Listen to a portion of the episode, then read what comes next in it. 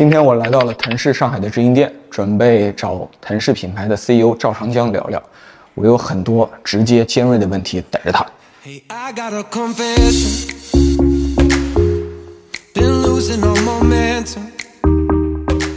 本来就挺好的没有没有没有因为打球我就知道是这样。啊，你你喜欢打什么球我也喜欢打篮球啊？现在有些友商准备出高铁来跟你们竞争了，啊这降维打击，你怕不怕？现在网上有一种说法，啊说 BBA 造油车可以，世界级水平，造电车的杂牌货。你怎么看这个看法？这个我之前上次去深圳呢，已经正式开始了，对吧？已经正式开始。对，好，开始。好，开始啊！当初您的这个父母是怎么给您起这个名儿呢？啊，其实我们是在这个长江边嘛，我们是哦湖南湖南人，应该是我外婆取的吧？哦那绝对不是这个五行缺水啊。哦，所以 住在长江边就以江为名。对，以江武。那我应该叫个孙大山什么的。我们家是出生在湖北的山城实验。您是怎么这么年轻就干这么大事儿呢？多年以前你就管整个比亚迪的销售公司的业务，现在你又掌管这个比亚迪集团的一个独立的高端品牌腾势。也客观讲，其实还是，呃，因为比亚迪这个品牌嘛，嗯。这个发展的过程中其实是非常快的，啊，那么它所以它的整个人才的体系啊，整个的组织架构啊，呃，都是非常的新的。第二呢，我觉得这个是我们的王总，他本来也很年轻，啊，具有自己的一些想法吧，嗯可能用一些年轻人来，嗯。啊，去驱动啊整个的这个更大的啊变革，或者说啊像新能源这条啊赛道上面这种引领性的方向去走啊，这是从战略上的角度。嗯。第三，我在这个浙江，然后在江苏，后面在陕西，然后再到北京，呃，其实是经历了中国的这个呃最经济最发达的，或者说西部地区的这个嗯。新的二线城市，嗯。呃新一线。嗯，啊，然后再到北京这样的一个纯电新能源车的这个最多。先发市场。对对对，觉得我应该在经验上面，在创新上面，啊，在这个我们的这种新的事物的接触上面，可能会更好一些。那我来问点关于腾势品牌的问题啊。去年把这个车推上市场的时候，有想过卖这么好吗？呃，其实都都想过啊，因为这是我们有一套模型，嗯叫 A B C 的一个模型，就是我们怎么去建立这种竞争，怎么样去建立这种感知的价值，嗯怎么样去建立这个市场的这样一个份额嗯啊，然后呢，这个我们通过这个时间轴去实现嗯啊这样的维度，所以对于我们来讲，啊还是比较精准的。嗯我觉得，呃，我们现在干到一万一千台的水平，还不是峰值啊，我们这个月可以做到，呃一万三千多的这个订单吧，就单个车，然后基本上能交到一万一啊，我们但是下个月我们应该能交到一万三了，哦就年底应该交到一万五，所以我觉得一万五在这个市场里面也不算太多啊，不算太多。就是百分之三十五吧。哦，就是百分之三十五。那对，因为我说我们能够更强一点，嗯我们能够做到，但我是在三十五万以上啊，均价四十二万，更加的这个呃投入资源一些的话，应该能占到百分之五十的市场。哦如果干到干到百分之五十的市场的话，那就是两万五千台，嗯啊，它只要增长一个点啊，基本上就可以增加五百台的这样。您谈的这个市场是三十五万以上的 MPV。五万以上的 MPV，嗯这第一个维度。第二个维度，我们其实建立这个模型的时候就知道了要卡很多的六座和七座 SUV 的市场，我们有独有的优势，那我们更符合某某某一类群体的这个用户的需求了。这样的话，我们也抢了百分之二十在里面。嗯那如果说是一个做个增量来讲的话，其实是非常有效的。嗯这个市场本来它是一个没有这么大市场的，嗯，那为什么会有呢？以前 MPV 没这么大量。对，不是用户不需要，是你没有这个产品啊。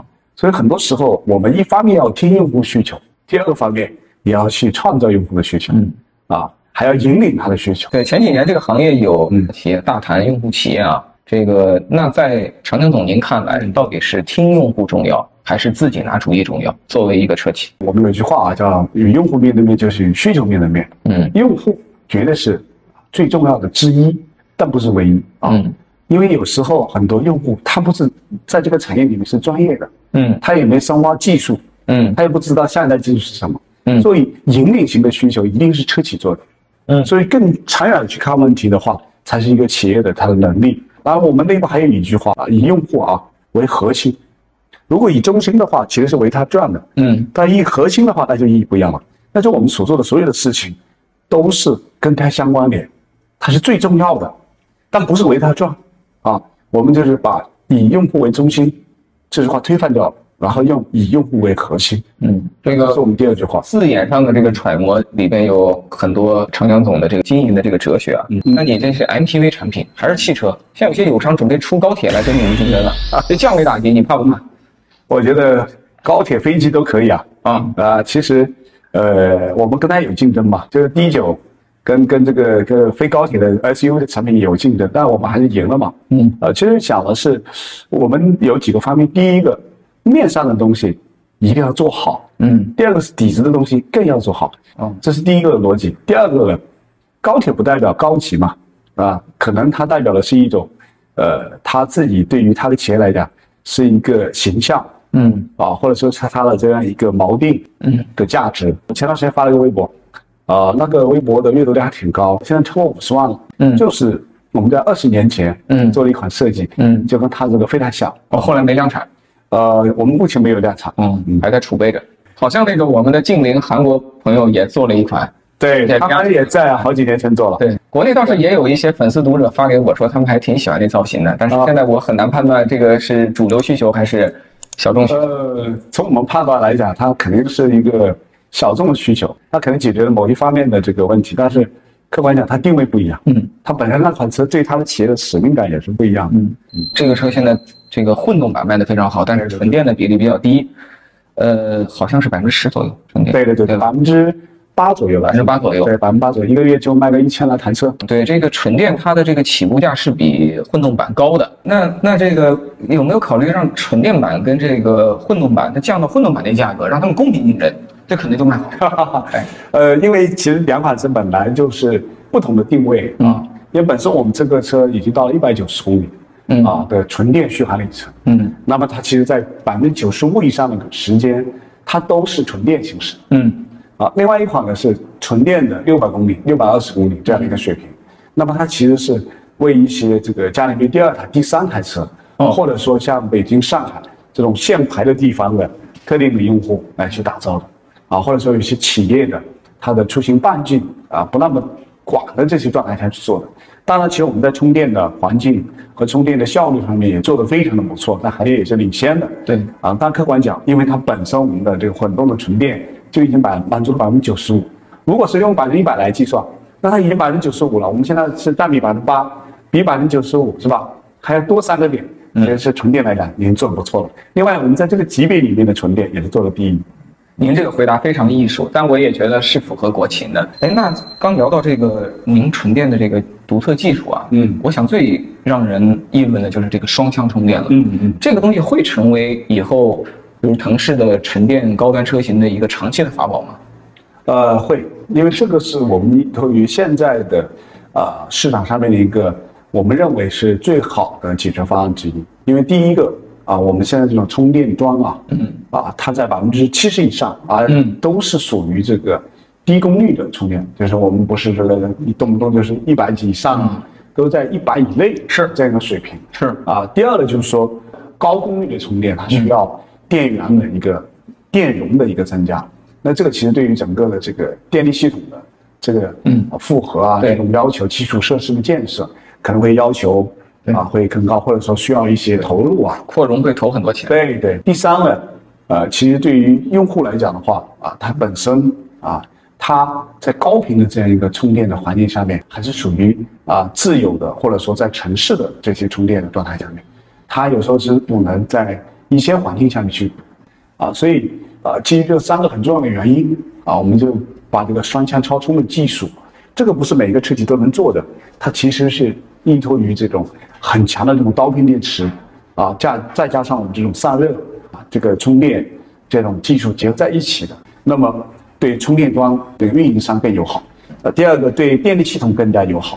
嗯第三的话，我们的消费者其实使用的场景里面来讲的话，它大部分的情况下也不用去挤兑，对那它可以提高一倍的充电效率，为什么不做？第四的话，本身比亚迪有这种技术啊，很好的展现出来我们这种商业的价值。听懂了，这个少给电网公司提要求，少给充电桩企业提要求，多给自己提要求。我们聊纯技术的话，这挑战我感觉应该不在充电端，应该在电池端。电池要用两个对对对，要散热的系统必必须要强。啊，这样因为这这个也只能用磷酸铁锂，像是刀片电池能做。啊，嗯，因为它确实是这个整个电流的压力会比较大。哦，嗯，但是现在行业你看，今年特别热的词儿是八百伏，我感觉明年是个二十多万的这个电动车，基本都干八百伏了。但八百伏到时候充电也很快，呃，虽然有您刚说的这个问题啊，就不是每一个桩都能迅速的更新嘛，嗯但就是说你的双枪战略在未来的八百伏时代，嗯会怎么去考虑？因为我相信你们肯定会调整自己的电压平台。对，因为电压这个平台其实是对我们来讲，我们在呃好多年前其实就已经做了，像我们的一五最开始就有八百多伏的电压啊，嗯，然后呢再到了这个我们的唐，嗯。当时我们也是高电压，就是七百多伏，嗯。呃，其实就是说在高电压这个平台下面，作为一个专业做电池的电机电控的公司，啊，一家做电动车的公司，二十年的这个企业，我觉得都是很轻松的事情，本来不是难题，嗯。但是我们为什么要去呃在这个阶段上面去做双枪的？嗯。其实还是基于我刚刚说的这个逻辑啊，我们是是在什么时间段推出更符合这个市场需求的、更对更多用户的友好的这种技术。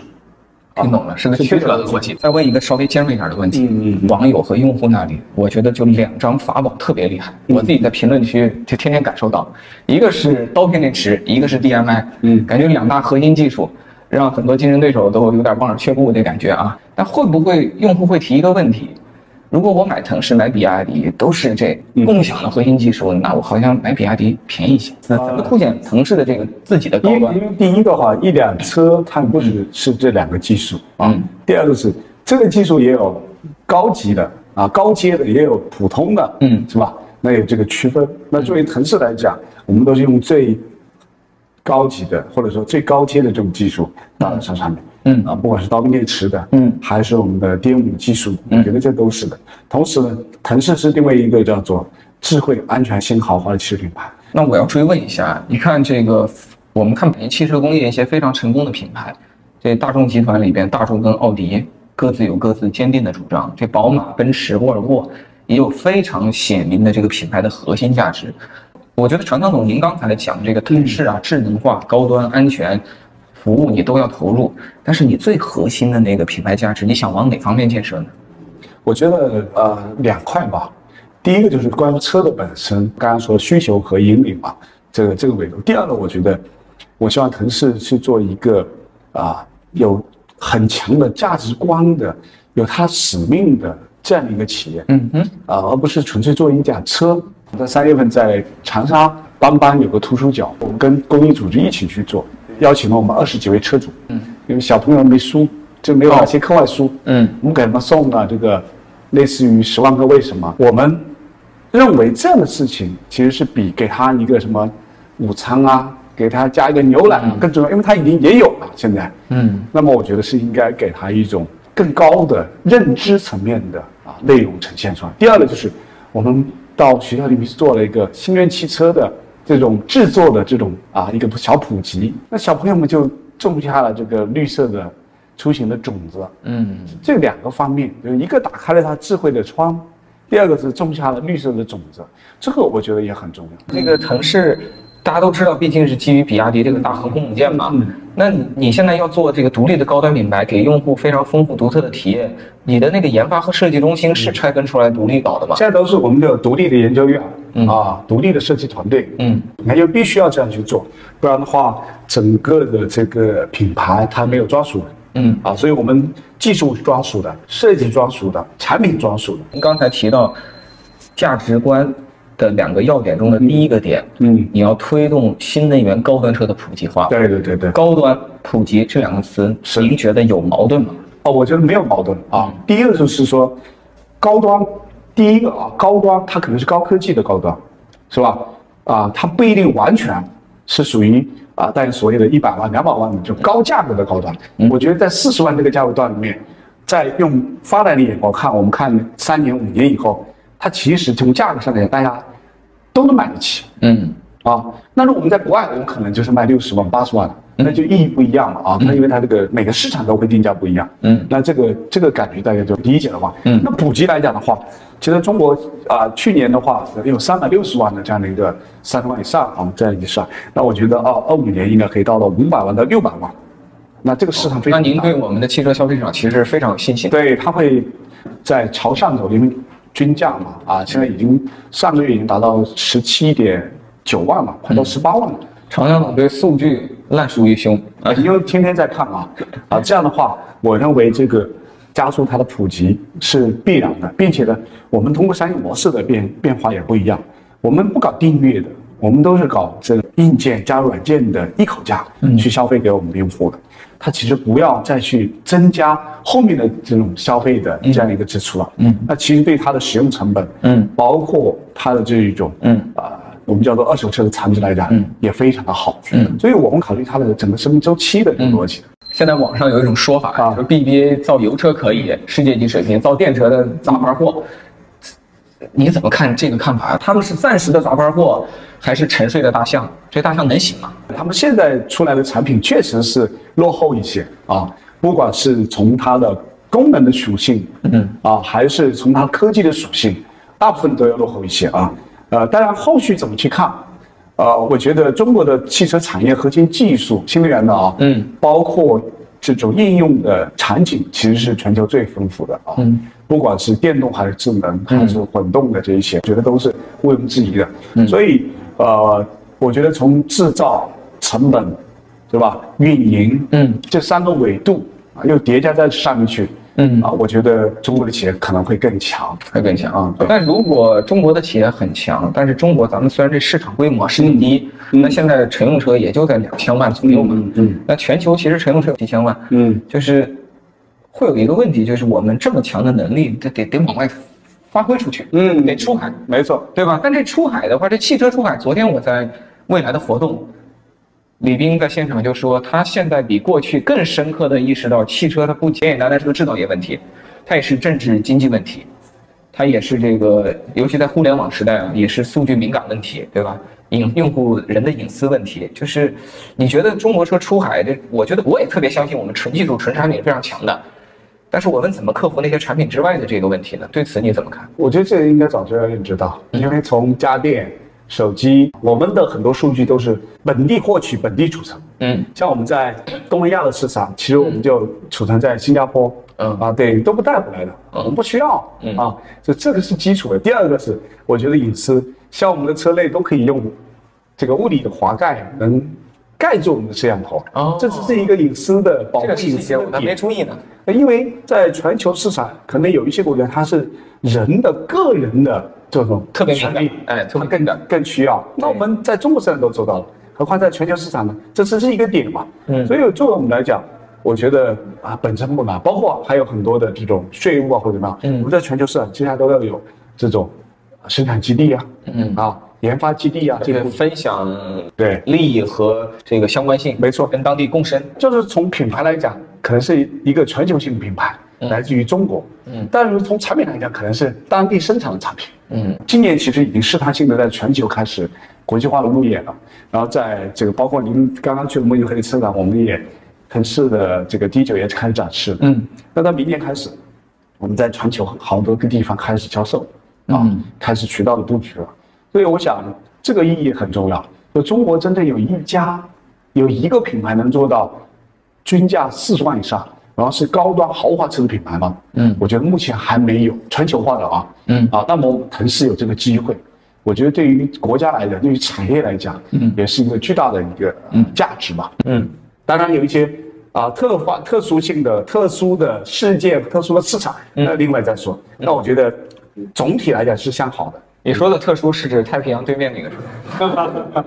之前我很早就关注腾势了啊，因为我以前也是同行嘛，那时候我还在东风日产，可能当时就注意到比亚迪跟奔驰、嗯，戴姆勒打造了一个合资公司五零五零的这个股比。那现在奔驰作为股东，他在这个公司现在什么角色？他还有百分之十的股份，嗯嗯嗯，他扮演什么角色呢？他其实就是呃，因为还是股东嘛，重要的股东嘛，呃，过去的很多叫品质啊。啊，这种生产啊，包括这个整车调教啊，这些体系，包括一部分的人员，其实啊依然在协助，这是在这个市场的。第二个就是说，其实我们在全球市场上面，嗯啊，我就想问这个，对，也要去进行合作嘛。嗯，所以奔驰的，包括在全球的这种像立星行这种加拿大的集团，嗯啊，其实呃都跟我们在全球市场里面啊，都有一些已经在接触上。对对合作上面的可能。嗯，所以未来在全球市场当中，其实都是一个啊，是叫做什么来着？一个合作、共享、共赢的这样一个体制的体系里面去做的。我听到点意思，但感觉今天您不想说太多。啊，因为这个还需要最终的这个官宣嘛。对啊但是方向上是这样的。嗯对，因为它是一个竞合的时代，就是既竞争又合作。嗯啊，当然对全球车企都一样。是，那对我们根本上来讲，肯定是一个合作大于竞争的。对，确实啊，嗯，这个这儿说说起来想到一个很巧合的事情，我们三月份的时候去欧洲考察，嗯。在意大利的时候就见到了意大利最大的汽车经销商 Auto Torino 集团，嗯。我们见到了他家族的这个应该是接班人吧，Matthias。几个月后呢，他就跟王传福王总一起在米兰的街头做了一张合影，而且宣布呢，比亚迪的旗舰店就开到意大利去了。嗯。啊，从这个场景来讲，其实是欧洲的汽车产业的玩家跟我们中国的制造商有这个非常好的合作。对，长江总啊，就是我觉得今天我们谈比亚迪这个掌握各种核心技术、市场领先，没有任何疑问。但我回忆起当年的一个让我印象特别深刻的片段，我那时候还在同济车辆工程读书。嗯零八年四月份，嗯大概二十号，上海车展，嗯我在现场做志愿者。嗯那时候我就溜达到这个比亚迪展台，我当时看一幅图，嗯哎，那幅图画应该是你们发了个宣传册子，那册子上就是一个平房，平房上墙壁上有个储能电池，嗯屋顶是光伏，嗯门口提议充电车，然后有一充电桩。嗯嗯然后多年以后，我又迷恋上了特斯拉这个公司。嗯特斯拉在它官网上有一模一样的一幅图，嗯只是大家的设计美学不一样。为什么比亚迪在零八年那么早的时候就描绘了一个那么完整的愿景？能源消费的这一种啊梦想，它是一开始就在我们王总的这个版图当中，它已经设定出来了。其实那个是我们在我们传奇的总部建了一个未来村啊，就是从能源的获取用太阳能嗯。啊，再到能源的消费，嗯。储能，它是以绿色来去呃驱动的它的这样的一个战略梦想。所以在后续在做的这种电动车、云轨、电动大巴，嗯。啊等等，包括太阳能啊，也包括我们自己也做储能，嗯。它都是依托于这样的一个理念，嗯，持续的把它逐步的发展起来的。都是对当年的愿景的拼图。没错，就但是在中国来讲，其实产业啊，包括环境啊，都跟国外不一样对，啊。但现在今天中国的太阳能的这个产业是全球最好的，是，中国新能源汽车的这个市场和中国新能源汽车的成本啊，包括产业链也是全球最好的嗯啊，包括储能也是全球最好的。所以在这个节点上，我觉得，呃，他作为一个呃战略家吧，其实看的还是很深很远的。深的主要是在产业的，不管是技术还是原材料，还是对于商业化的判断。因为产业来讲，其实是它的这种嗯垂直整合，嗯包括啊、中国的这种竞争力嗯啊，包括我们本身拥有的资源的这种是实现这个产业的能力，他都判断非常好。嗯，是当年那个事情让我们印象深刻，但是我当时并不愿意相信它。为什么呢？我当年看到的比亚迪就是一年可能四五十万台油车的销量，是，是诸多的自主品牌中的一个，嗯也不见得你就是最光鲜的那一个。而且那个时候，那时候已经开始展示一些电车，最早的是一六和 F 三 DM，对对，但那个时候这些车又贵，嗯路上又一般不太遇得到，我就会感慨啊，就就在那么早就敢做这么大一个梦，并且逐步去践行它，在中国这个瞬息万变的社会，这是非常，其实是非常困难的。我们这里三年一小变，五年一大变。他因为王总他是学这个材料的，所以他对科学跟这个基础研究，包括应用，他是看得很清楚的。嗯，就打比方，他知道五年以后，这个整个成本会下降到一个什么程度，可以跟燃油车能够同样的竞争，对吧？他也知道这个中国产业链的构成是什么样的，嗯他也知道这一种原材料在全球的这种储备，那中国的储备又是多少？他其实看得非常的深啊，这就是从战略的深度去看问题的时候，嗯其实就站得很高了，嗯啊，站得很高，那就看得很远，嗯，只是这十几年都在实现的过程中而已。你们既然有看得这么远的能力，从现在开始往后看十年，嗯你们又看到了什么呢？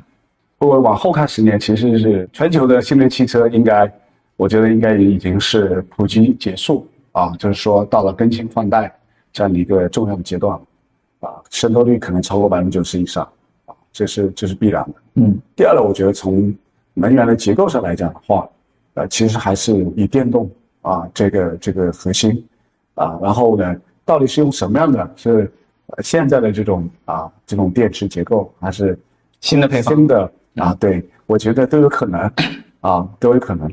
第三呢，我觉得这个电动加智能肯定是一个很好的一个结合。那从中国的竞争的角度来讲，我觉得中国企业今天在中国市场已经百分之五十对，啊，我觉得十年以后可能在中国市场可能达到百分之七十以上，啊，那在全球市场的话，我觉得至少要达到百分之三十以上，啊，我觉得这个是必然的，也是中国会变成这个呃汽车的产业的啊第一强的国家，啊，汽车消费的第一强国家，我给观众朋友们翻译一下啊，刚长江总那个意思呢，大概就是中国以后在海外一年要卖接近两千万台车，对。中国品牌在国内也卖一年接近两千万台车，相当于是比今天翻一倍对。还多啊，这么一个愿景，这是整个中国汽车人的愿景。千万那样，因为也是中国现在的这个所布置的产能的对。一个峰值，是。嗯很好的可以消耗我们的成本。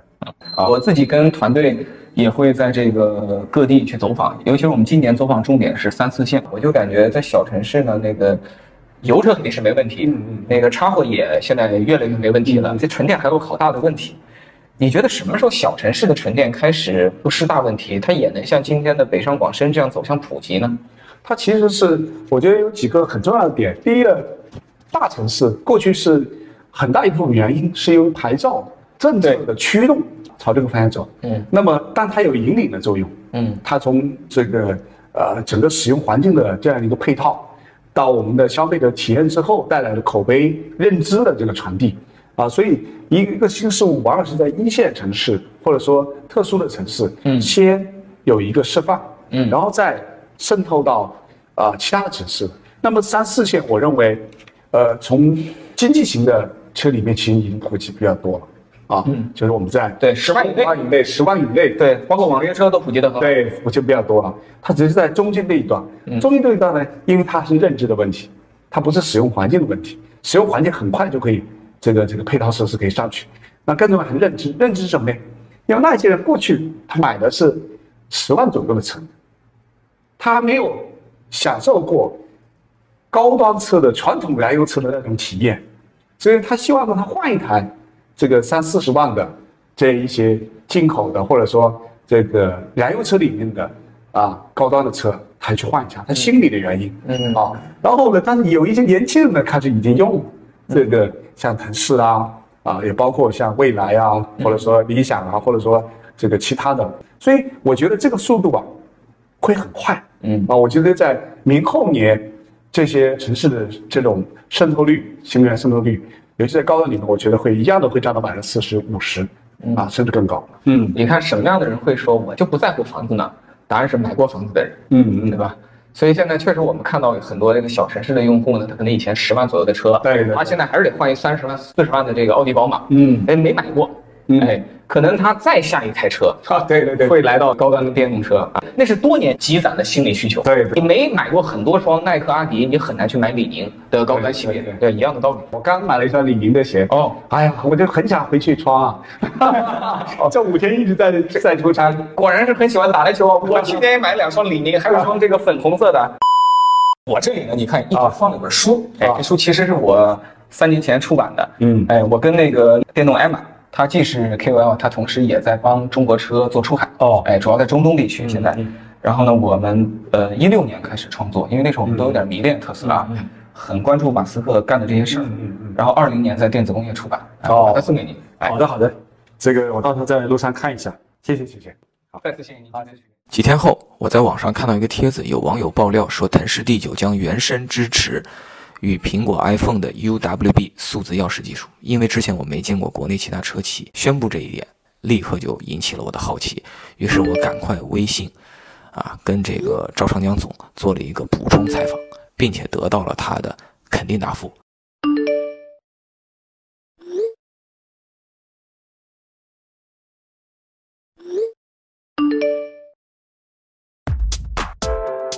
啊，那有一个收尾吧。